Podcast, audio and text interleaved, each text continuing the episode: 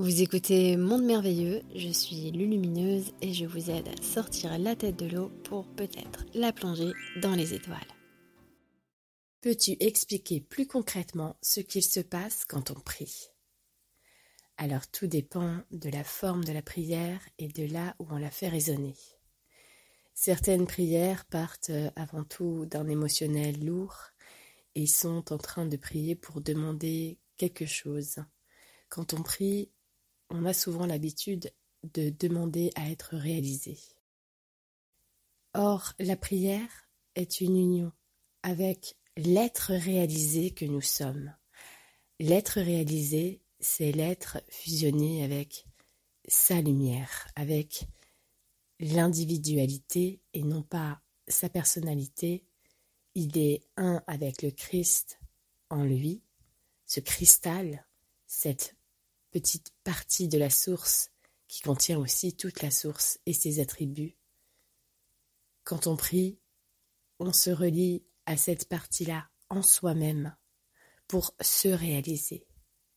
On a souvent adapté les prières à notre volonté égotique inférieure et on prie quand on n'accepte pas quelque chose, ou on prie aussi quand on voudrait que les choses soient différentes, qu'on voudrait avoir quelque chose. Mais la prière est avant tout une communion sincère, rentrer en symbiose, en harmonie avec l'être réalisé que nous sommes. C'est entrer dans l'espace de non-temps et de non-espace en soi, s'unir à cette source et accueillir, s'envelopper de cette lumière.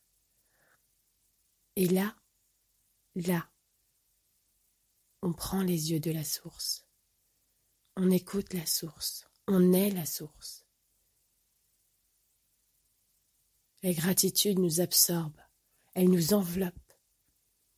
Prier, ce n'est pas demander. Prier, c'est fusionner, remercier, entrer dans un état de grâce, quand on fait une vraie prière et quand on sort de cette prière,